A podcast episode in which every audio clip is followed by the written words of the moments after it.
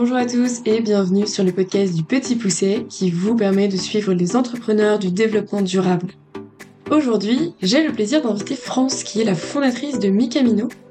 Alors Micamino, c'est une marque d'accessoires de beauté durable et qui prend soin de votre peau comme de la planète. Vous y trouverez des cotons réutilisables, des gants démaquillants, des bandeaux de soins visage, des serviettes à cheveux turbans ou encore des capes de bain pour enfants. Il faut savoir que sur une journée, 130 millions de cotons sont utilisés puis jetés en France. Alors imaginez sur une année puis 10 années ce que cela représente. Sans parler du processus de fabrication, souvent nocif pour notre santé et l'environnement, comme le recours au chlore par exemple. L'objectif zéro déchet est souvent contraignant et peu sexy, et l'offre sur les cotons réutilisables ne répond que partiellement au problème. Ils s'usent vite, ils deviennent rêches et ne sont pas bons pour notre peau. Point d'ailleurs que de nombreuses femmes ont fini par les abandonner. C'est pourquoi Micamino se donne pour mission de réconcilier le durable avec le plaisir et propose des produits de qualité durable, sexy et qui prennent soin de notre peau. France, qui est solo entrepreneur, a fait un vrai travail de sourcing, trouver des fournisseurs et des ateliers de fabrication qui respectent des normes sociales et environnementales très strictes pour vous offrir les meilleurs produits durables pour vos rituels beauté. Je ne vous en dis pas plus et je vous laisse découvrir mi camino à travers mon échange avec France. Bonjour France et, merci d'avoir accepté en tout cas cette invitation sur le podcast. Alors, moi en général, j'aime bien commencer par euh, d'abord qui vous êtes? Est-ce que vous pouvez vous, présenter en quelques mots? Quel est le parcours qui vous a amené jusqu'à euh, lancer Micamino? Bonjour Valentine, bah, écoute, merci en tout cas de m'avoir proposé de réaliser ce podcast. Je suis ravie. Donc euh, voilà, je m'appelle euh, France. Moi, j'ai un parcours euh, majoritairement en marketing. J'ai une expérience d'une quinzaine d'années de marketing en marketing produit et j'ai notamment travaillé au développement d'une marque d'hygiène de la peau. Et quel a été un peu l'élément déclencheur qui fait que vous vous êtes lancé dans l'entrepreneuriat? Il y a eu un, un élément particulier ou c'est quelque chose qui vous animait depuis longtemps? Euh, alors en fait, honnêtement, euh, en toute transparence, je pensais pas devenir un jour euh, entrepreneur. C'est quelque chose qui n'était absolument pas programmé. Et le déclic est arrivé à un moment où je ne m'y retrouvais plus au niveau professionnel et j'avais besoin de retrouver du sens dans ce que je faisais. C'est arrivé à une période de ma vie où, au niveau professionnel et personnel, j'avais besoin de, de, changer. Et, et l'idée est venue un petit peu comme ça, au fur et à mesure. Ok. C'était il y a combien de temps que vous avez lancé Micamino? Alors moi j'ai lancé Micamino en juin 2021, donc ça fait euh, deux ans. J'avais travaillé euh, dessus en fait euh, un peu à peu près un an avant, sachant qu'il y a eu le, enfin j'avais commencé avant le confinement. Il y avait eu, il y a eu le confinement entre temps qui, qui a quand même pas mal retardé les choses. Et après donc ouais lancement en juin 2021. Et donc concrètement, qu'est-ce que c'est Micamino? Micamino, ce sont des accessoires pour la peau qui sont euh, techniques, chics et durables. En fait, il faut savoir qu'effectivement, se nettoyer, se démaquiller, exfolier en douceur, sécher la peau, c'est tous les jours de notre vie. Donc, utiliser des matières qui ne polluent pas notre épiderme et la planète, euh, c'est juste la base. Et c'est pour ça que j'ai voulu concevoir euh, des accessoires qui peuvent s'adapter à tous les rituels car euh, chaque rituel est unique euh, en fonction euh, du type de peau, de l'âge, des produits que l'on utilise. Et donc, je propose différents formats. En fait, moi, le, point de départ, c'est vrai qu'à l'origine, j'avais pas nécessairement un éveil écologique développé. Et ce sont mes enfants, en fait, qui m'ont sensibilisé ou en tout cas interpellé sur notre façon de consommer. Après, comme j'ai pu le dire par rapport à mon expérience professionnelle, le, bien-être et la santé de la peau, ça a toujours été mon cheval de bataille. C'est en moi depuis toujours, puisque ma maman m'a transmis que nettoyer sa peau matin et soir, euh, même fatiguée après un retour de soirée, bah, c'est euh, une priorité. Et lorsque les enfants, en fait, ont été très vite sensibilisés à l'école et, qui, bah, qui a ramené un petit peu justement ce côté un peu écologique, zéro déchet, ça a euh, d'abord été une démarche familiale et ensuite euh, bah, de découvrir un peu tout ce qui existait en, en alternative réutilisable et de se rendre compte que voilà en tant que maman de trois enfants euh, le zéro déchet déjà un pouvait être un petit peu euh, décourageant et ensuite pas forcément hyper sexy et hyper glamour. C'est vrai que tout ce que j'avais pu regarder et utiliser était absolument pas agréable sur la peau et pas beau. Donc l'idée vraiment de Micamino c'est ben, effectivement de rendre le durable désirable de donner envie en fait de consommer autrement euh, en y apportant du plaisir parce que euh, quand on se fait plaisir, on euh, va faire les choses beaucoup plus naturellement. Voilà. Ouais, c'est bah, un peu la mission. En tout cas, sur le site internet, j'avais vu que vous l'aviez bien formulé comme ça, ou dans les interviews que j'ai pu lire sur vous. La mission, c'est réconcilier le durable avec le plaisir pour ajouter de l'émotion et donner l'envie d'adopter un mode de vie de consommation écologique. Et la notion de plaisir, moi, m'a vachement interpellée parce qu'on sent dans la formulation que vous avez mis derrière la mission que, à la base, euh, c'est plus une contrainte, en fait, de faire du durable. Du coup, j'ai trouvé ça assez chouette comme euh, de mettre euh, vraiment la notion de plaisir au milieu et comme quoi, bah, c'est pas simple en fait à la base de faire du durable, c'est pas toujours, comme vous disiez, sexy. Et donc, donc là, vous avez réussi un peu à, à trouver ce, ce canot qui est, qui est assez chouette. Donc, donc bravo pour ça. Qu'est-ce qui fait que c'est pas durable à la base? Bah, d'abord parce que c'est jetable. Mais qu'est-ce qui fait que c'est pas du tout écologique en fait bah, de se démaquiller, tout ça? Quels sont un peu les chiffres sur l'apport euh, anti-écologique que sont les cotons, etc. Pour ce qui concerne effectivement les cotons et les lingettes euh, jetables, en fait, il faut savoir qu'en France, tous les jours, on jette euh, 138 millions de cotons jetables et 20 millions de lingettes à usage unique. Donc tous les jours et juste en France. Donc on imagine sur un an et dans le monde. Donc euh, clairement, ce sont des déchets qui peuvent clairement être euh, évités. C'est vrai que bah, on a créé un peu une consommation du, une société de consommation du jetable. Même moi, la première, hein, euh, j'ai toujours utilisé au départ, avant d'avoir cet éveil un petit peu, euh, des cotons jetables. Et euh, quand on fait le compte de cotons qu'on utilise par jour et depuis qu'on les utilise, ça fait, ça fait un petit peu peur. Et pour moi, clairement, euh, ça a été un des gestes euh, le plus facile. Donc, euh, les cotons jetables, au- au-delà du fait que ce soit un déchet, leur fabrication est aussi hyper énergivore. Ça utilise aussi bah, du, chlore et des produits qui sont qui sont pas clean pour la peau. Donc, il y a à la fois le côté déchet et le côté aussi respectueux respectueux de la peau. C'est ce que j'ai aussi voulu apporter en fait pour Mincamino, au- au-delà du côté durable, comme on disait tout à l'heure, il y a le côté plaisir mais il y a surtout le côté soin euh, pour que ce soit adapté à la peau et à tous les types de peau, puisque je m'adresse en fait euh, du bébé jusqu'aux adultes. C'est vrai qu'aujourd'hui, on voit beaucoup d'alternatives réutilisables qui sont juste réutilisables, mais quand on creuse la matière utilisée, les textures utilisées, euh, il faut faire attention en fait parce que ben, on va l'utiliser tous les jours sur sa peau et il faut vraiment se demander est-ce que ça va vraiment être ok pour ma peau?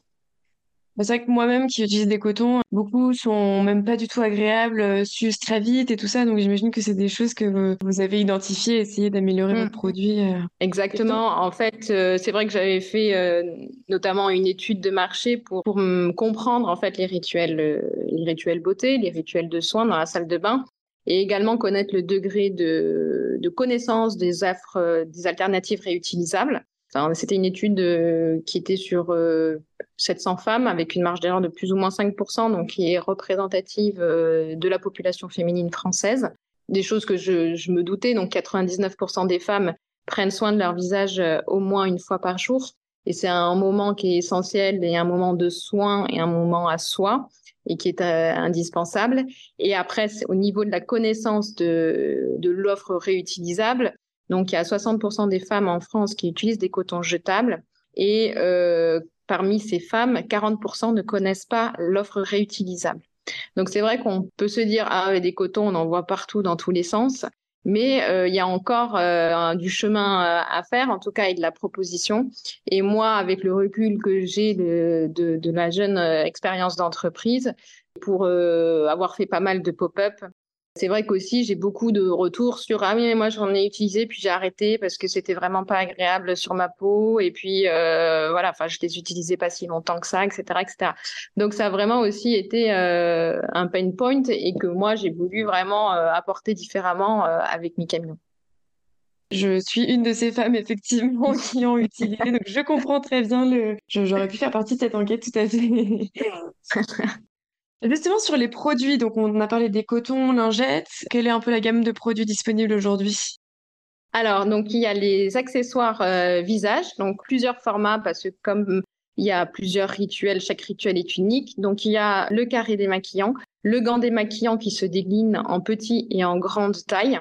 Donc la particularité, euh, comme je le disais tout à l'heure, c'est euh, le sourcing de la matière et le tissu. Donc tout d'abord, c'est un coton bio euh, qui est labellisé GOTS. Donc je voulais une matière qui soit naturelle et végétale et qui est un label qui permet d'encadrer vraiment toute la chaîne de valeur pour garantir qu'on est sur un tissu qui est vraiment clean et OK pour euh, et la peau et la planète. Alors, le, label GOT, c'est Global Organic Textile Standard. C'est le label le plus exigeant, en fait, qui va vraiment encadrer deux volets. Donc, le premier volet, c'est le volet environnemental, avec tout un cahier des charges qui va interdire les pesticides, les produits chimiques, réutilisation des eaux usées, agriculture raisonnée, bon, il y a énormément de, critères.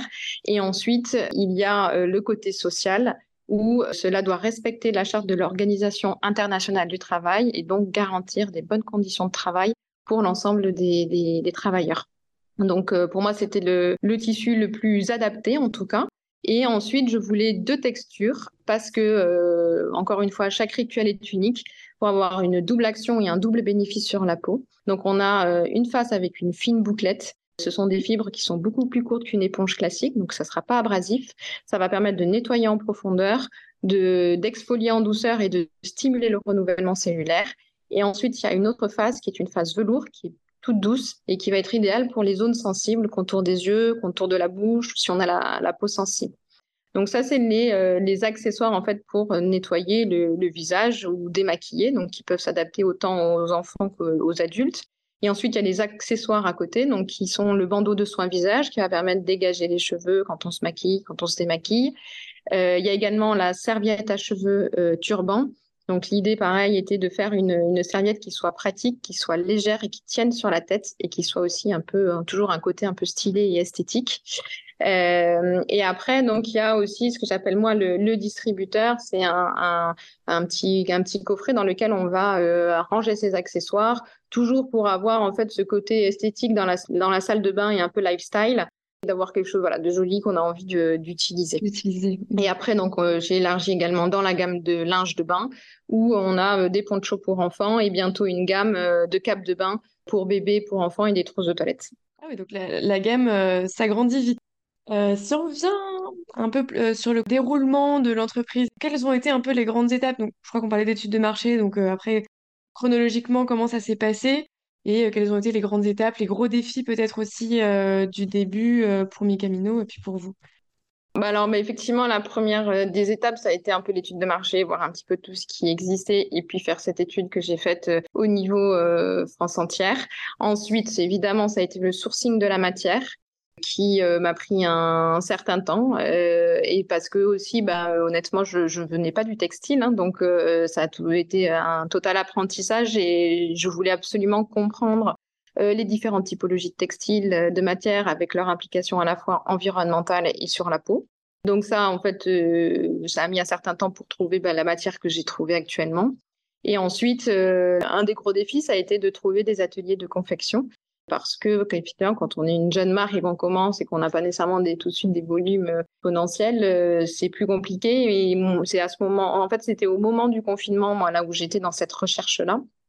Et finalement, ce, ce, Covid, entre guillemets, a été presque une chance pour moi, dans le sens où, en fait, quand il y a eu la pénurie de masques, et qu'il y a eu un appel en fait à tous les ateliers confection de France par euh, Guillaume Gibault, le fondateur du slip français, qui était également à l'époque euh, président euh, d'un mouvement qui est Savoir-faire ensemble, qui rassemble un peu tous les, les, ateliers et toutes les, personnes du métier de la confection. Il avait fait donc un appel à tous les ateliers en mesure de fabriquer des masques en tissu et bah, du coup, il y avait un, fichier qui permettait de recenser tous les ateliers de confection. Et c'est comme ça que j'ai pu, parce que c'était assez opaque au départ de trouver des ateliers de confection, même quand on fait des recherches sur Internet. Et donc voilà, bah, c'est comme ça que j'ai pu euh, contacter des ateliers et identifier des ateliers.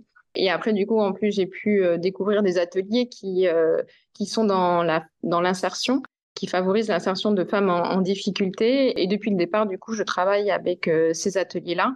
J'avais un atelier qui était à Perpignan au tout début, et là maintenant, j'ai d'autres ateliers qui sont un petit peu partout en France, mais qui sont toujours dans cette démarche de l'insertion euh, de femmes en difficulté. Pour la, recherche d'ateliers, ça a été un des, défis. Et après, bah, il y a toute la construction de, la marque, en fait, euh, bah, du nom de la marque, euh, de la plateforme de marque, de l'identité visuelle. Et après, c'était comment lancer la marque. J'hésitais depuis le départ, crowdfunding, pas crowdfunding. Ben, finalement, j'ai fait un crowdfunding et euh, donc j'ai lancé la marque euh, en juin 2021 sur euh, la plateforme Ulule. Voilà. Et après, sur mm. la suite, comment est-ce que vous avez continué à toujours plus vous faire connaître? Est-ce que c'est en développement du partenariat? Est-ce que c'est via les réseaux sociaux? Quels sont un peu les canaux de commercialisation ouais. Le crowdfunding était en, juin. J'ai livré toutes les contreparties fin août et j'ai lancé mon e-shop en septembre 2021. Euh, c'est super de lancer son e-shop, mais bon, bah, ça arrive pas tout seul sur l'e-shop. voilà. donc, donc, c'est vrai que là, typiquement, bah, c'est là où il faut être euh, c'est pas les réseaux sociaux typiquement hein, qui permettent euh, d'avoir une certaine visibilité. Mais moi j'ai couplé ça en fait immédiatement avec euh, la présence sur des pop-up. J'ai eu la chance d'être acceptée sur un pop-up qui s'appelle Kids etc. qui a été créé par Clémentine Marshall et qui était en septembre 2021, donc vraiment juste après mon lancement aux Galeries Lafayette à Paris à Haussmann. Et ça, clairement, ça a été une super belle visibilité, bah, déjà par le lieu, et aussi par le fait, bah voilà, a, puisque c'est une personne après qui fait venir des influenceurs, il y a aussi des magasins qui connaissent très bien cet événement et qui viennent. Et c'est comme ça que moi j'ai commencé à avoir une certaine visibilité. Et j'avais eu aussi des premiers contacts en, en B2B et j'ai rapidement du coup développé la marque euh, en B2B euh, à partir du mois d'octobre-novembre, euh, ce qui m'a permis déjà de gagner un petit peu en visibilité et notoriété. C'est ce que je continue à faire. la marque est principalement en B2B pour l'instant toujours en organique euh, au niveau de l'e-shop. Donc c'est via euh, la communication sur les réseaux sociaux, sur Instagram, euh, sur LinkedIn également. Il y a quand même de l'acquisition à faire. Après, bah, le, site, même en organique, fonctionne, fonctionne bien. La question se pose par contre aujourd'hui d'aller investir dans de l'acquisition avec des ads pour justement booster encore un petit peu plus le site. Oui.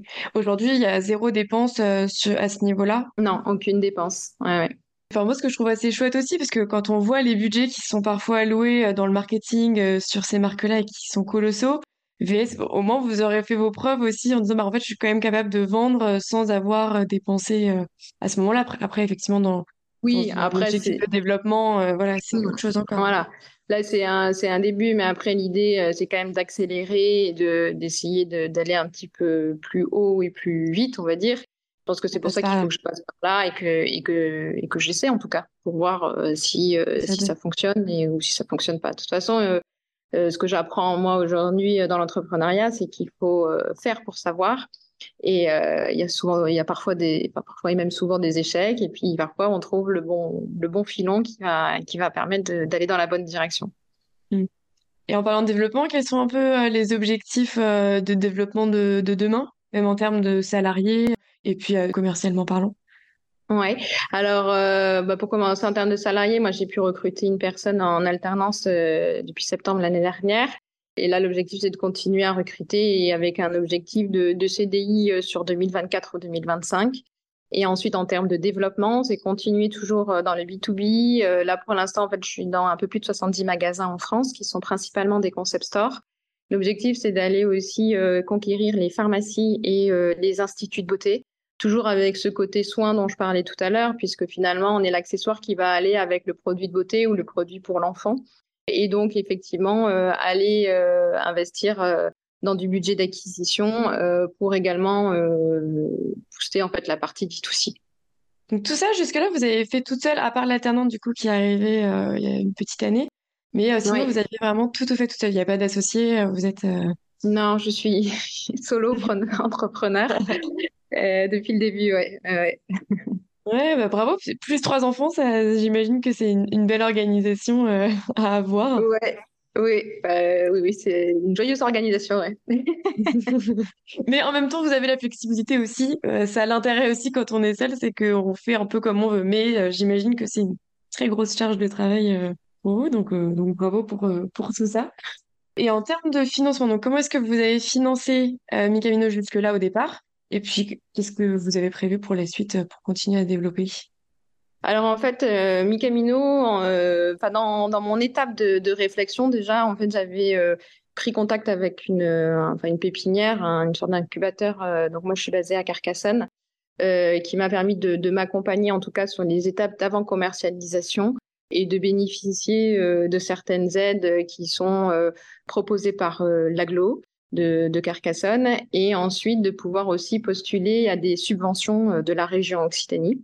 Donc ça, ça a été des éléments qui m'ont permis d'aider, en tout cas dans la phase pré, enfin avant commercialisation. Euh, j'avais des fonds propres en fait euh, que j'avais que j'avais rassemblés et que j'avais prévus. Et ensuite, en fait, j'ai postulé aussi au réseau Entreprendre qui est un réseau euh, d'entrepreneurs et qui euh, permet d'avoir à la fois donc ce réseau d'entrepreneurs pour euh, bah, avoir l'expérience de d'autres personnes et c'est toujours bon. Enfin, de ce que je retiens en tout cas, surtout quand on est solopreneur, c'est que c'est très important d'être entouré et accompagné pour voilà pour se faire challenger et pour se faire aider parce que c'est c'est pas tous les jours évident d'être seul. Et du coup, ce réseau également permet d'avoir un prêt d'honneur à taux zéro qu'on peut rembourser 18 mois après. Et donc, euh, j'ai été lauréate de Réseau Entreprendre euh, en 2022. Et, euh, et, donc, ce prêt d'honneur me permet, m'a permis donc de recruter ma personne en alternance notamment et de pouvoir accélérer le développement sur sur certains produits, sur des innovations et également donc sur des nouveautés packaging qui vont être plus spécifiques justement dont j'en parlais tout à l'heure dans les réseaux pharmacie instituts de beauté. Ok, ben ça me permet de faire une petite transition sur euh, mes dernières questions de fin. J'aime bien poser deux, deux, trois questions à la fin. La première, c'est est-ce que vous avez deux, trois qualités que vous jugez nécessaires pour être un bon entrepreneur? Question difficile. Euh, je sais pas. En fait, je sais pas exactement. Je, ne saurais pas dire si euh, je suis déjà une bonne entrepreneur, mais en tout cas, ce qu'il faut savoir, c'est que alors ce mot, je sais qu'on l'entend beaucoup et qu'il peut être galvaudé, mais la résilience, ça reste quand même pour moi un maître mot, hein, parce que parce que euh, c'est euh, c'est quand même semé d'embûches et on va pas se mentir, hein, rien n'est n'est facile. Mais par contre, c'est euh, c'est hyper stimulant. Donc et puis et puis quand on a une idée dans les tripes et qu'on a envie de la partager et qu'on et qu'on y croit, en fait, ben on est un peu pas prêt à tout, mais en tout cas, on, on sait qu'on peut qu'on peut y aller quoi. Et puis peut-être, je rebondissais aussi par rapport à ce que vous disiez, peut-être l'importance de bien s'entourer. Je ne sais pas si c'est mm. quelque chose que vous jugez. Euh, Exactement. Ouais, non, mais oui, non, mais tout à fait. Euh, euh, c'est hyper important de, enfin, d'être entouré, c'est hyper important et d'essayer de, de pouvoir avoir différentes compétences autour de soi. après, il y a aussi le réseau qui permet aussi d'avoir d'autres tips et, et retours, retour d'expérience et ce que j'ai appris aussi, qui n'est pas forcément dans, dans ma nature, c'est qu'il ne faut pas avoir peur de demander, euh, parce que bah voilà, il y a toujours un bon conseil qui peut arriver, même sur une discussion anodine. Euh, derrière, et eh ben, ça peut mûrir euh, d'une mm. façon hyper positive. Merci France, en tout cas, pour d'avoir répondu à, ces questions-là. Et puis, j'espère à bientôt, peut-être sur d'autres projets. Bah, merci à toi, en tout cas, pour, pour ce temps partagé. Et, et j'espère aussi à bientôt. Et voilà pour aujourd'hui, un grand merci d'avoir écouté cet épisode jusqu'au bout. Si vous souhaitez échanger avec France, je vous invite à la contacter sur LinkedIn directement. Et si vous êtes intéressé par les produits de Micamino, vous pouvez les acheter en ligne sur micamino.eu. Pour suivre le podcast du Petit Poussé, rendez-vous sur Instagram, le Petit Poussé Podcast, ou mon LinkedIn. N'hésitez pas à me donner vos retours ou mettre 5 étoiles sur Spotify ou Apple Podcast. À bientôt sur le Petit Poussé.